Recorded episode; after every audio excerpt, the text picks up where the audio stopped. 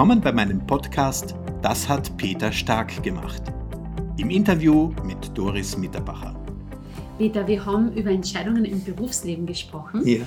Schauen wir uns das private Leben an und Entscheidungen.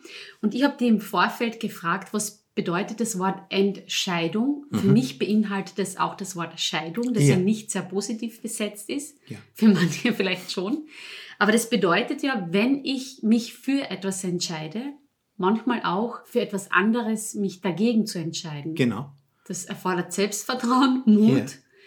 Vielleicht liegt es nicht immer daran, dass die Leute nicht entscheidungsfreudig sind, sondern dass sie Angst haben, sich gegen etwas zu entscheiden.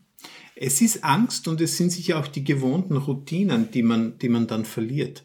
Ähm, wir haben ja auch in einem unserer, einer unserer Podcast-Folgen ganz am Anfang darüber gesprochen, dass es oft besser ist, mit einer Situation, die man vielleicht nicht so als angenehm empfindet, trotzdem dort zu bleiben, weil man einfach weiß, auch wenn es negativ ist, ich weiß schon, was passiert.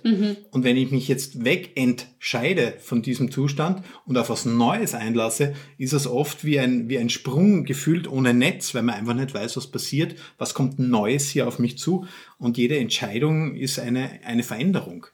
Und deshalb ist es sehr, sehr, sehr, sehr richtig, was du sagst, Doris, dass die Entscheidung deshalb oft so schwer fällt, weil sie sich von etwas, was einem gewohnt ist, wo man Routinen hat, wegbringt. Und in dieses Neuland sich zu begeben, braucht Vertrauen. Darum ist es so wichtig zu üben und zu lernen, dass Entscheidungen, die man selbst getroffen hat und bewusst getroffen hat, ähm, dass die immer wieder zu etwas Neuem geführt hat, wovon man vielleicht gar nicht so viel Angst haben muss mit der Zeit. Das heißt, man wird auch mutiger in den Entscheidungen, wenn man sich getraut, sukzessive bewusst das Fitnessstudio im Hirn zu bewegen, das Fitnessstudio für den Kopf zu bewegen und zu sagen, okay, wow, ich, ich kann Entscheidungen treffen. Und die Entscheidungen, die ich getroffen habe, sind letztendlich, haben sie immer zu einem guten Ausgang geführt. Thema unbewusste Entscheidung haben wir in der vorherigen Folge gesprochen. Ja. Ähm, kannst du unseren Hörern noch einmal erklären, wie du das mit den Eindrücken gemeint hast? Du sprichst ja von, ich weiß nicht, wie vielen Eindrücken pro Sekunde. Also was, was wir im Austria Forum zum Beispiel publiziert sehen, das ist eine Studie von der Technischen Universität Graz ähm, und die sind jetzt weit weg von esoterisch. Ähm, da drin steht, dass wir pro Sekunde circa 11 Millionen Sinneseindrücke in unserem Gehirn verarbeiten können und davon nehmen wir aber nur 40 bewusst wahr.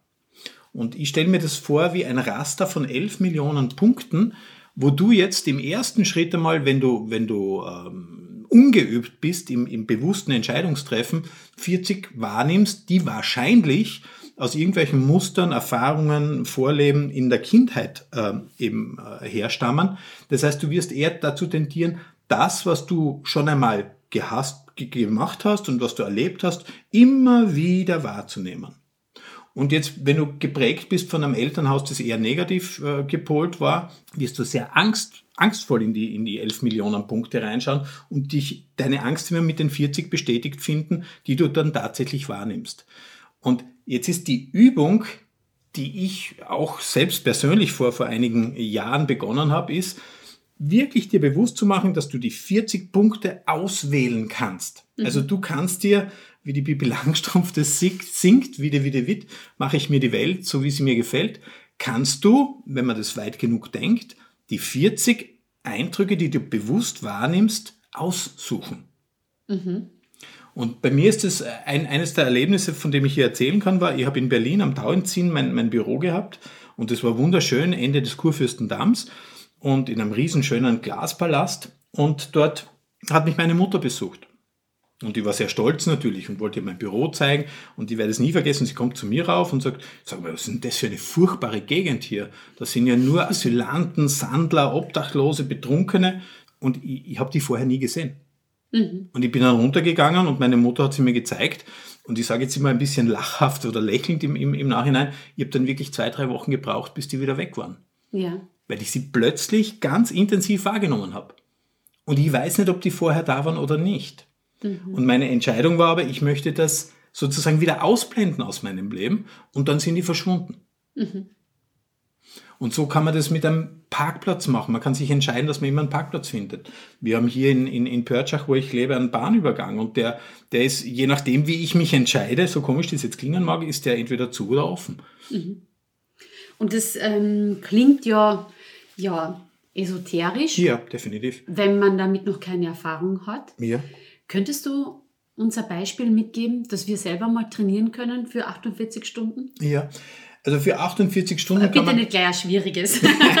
ich, ich, hätte gerne ein Erfolgserlebnis, bitte. es gibt das Buch E-Quadrat, das ich in dem Zusammenhang sehr empfehlen kann. Das ist teilweise äh, ist es wissenschaftlich basiert und teilweise sind es einfache Experimente und Gedankenspiele, wo man äh, mehr oder weniger den Zufall für sich zu einer Routine machen kann.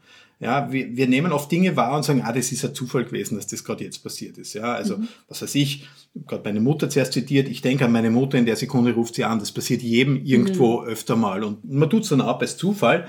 Aber wenn man die Wahrnehmung schärft, jetzt sind wieder diese 40 bewusst wahrgenommenen Sinneseindrücke von den 11 Millionen, dann werden sich diese Zufälle häufen. Ich bin zum Beispiel begeisterter Golfer und ich habe mir irgendwann mal gesagt, wenn ich einen Golfball verschieße, was oft vorkommt, ja, der war, landet im Wald, möchte ich einen finden.